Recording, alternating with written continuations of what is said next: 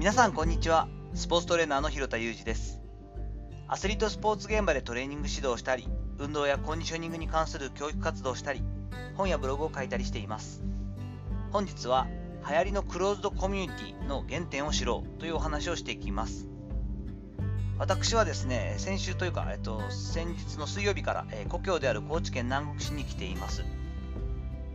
今回はじっくりと今後のことを話し合うために来ているのですけれども今まで2日ほどですが実家の手伝いをちょこちょことしている中で気づいたことがあります。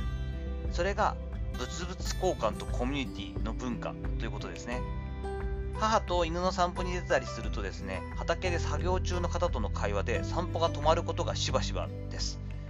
もうたまにありますというよりは本当にしばしばオフトゥンって感じでありまして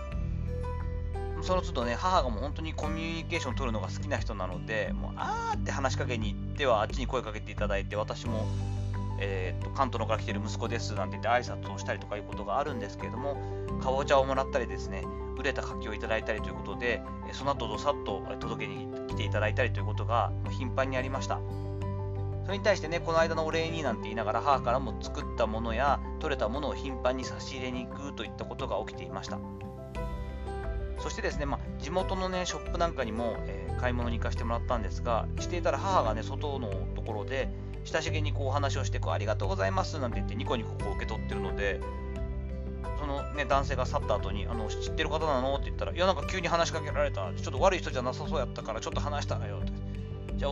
お母さんにじゃあ生姜をプレゼントさせていただきますなんて言ってありがとう妹もいるんでそれもいただけますかって言ってもらったのよって言ってたんですけど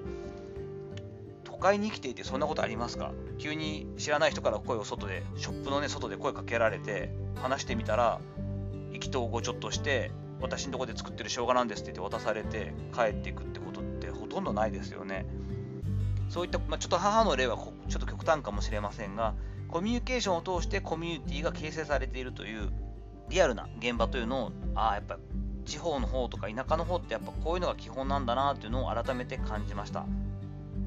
また、まあ、自給自足の部分が大きい生活をしていますので野菜に関してはそれほど買う必要がない生活を特に母はしています。畑があったりするので実際に玉ねぎであったりとかネギなども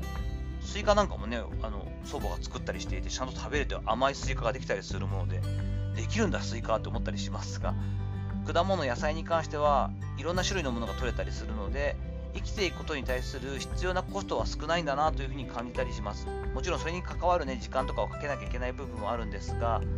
随分とシンプルに生活がなっているなということを改めて感じたりしています。ただし、コミュニティに属しているかどうか、つまりまあ人付き合いがあるとか、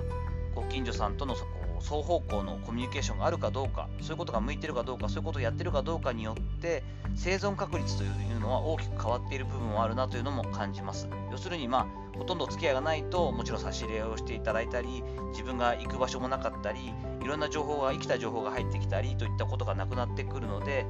古くのね、人間というか、ご先祖様たちはそういったコミュニティを作ることによってお互いに助け合って控除しながら自分たちの生存確率を上げていくということを本能的にもやっていたしそれが自然なことだったんだろうなというのを改めて感じたりしています。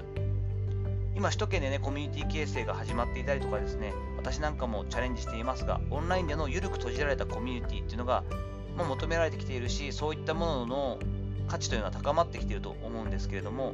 このイメージそのものはですねやはりこのリアルな地方コミュニティに近いんだろうなと思ってやはり原点はこういったところにあるからこの良さ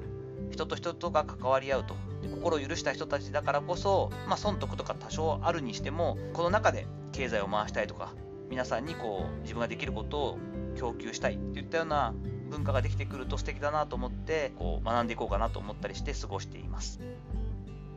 さて、いかがだったでしょうか？本日は高知県に来ているよということもありまして、やはり地元の人たちのこのコミュニケーションの高さとかですね、コミュニティの強さとかですね、それで言いながら、まあ、ちょっとクローズな部分のその参加してるかしてないかによっての差みたいなのを感じたので、そんなことをお話しさせていただきました。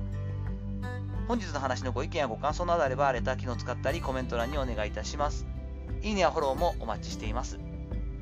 本日も最後までお聴きいただきありがとうございました。この後も充実した一日をお過ごしください。それではまたお会いしましょう。広田裕二でした。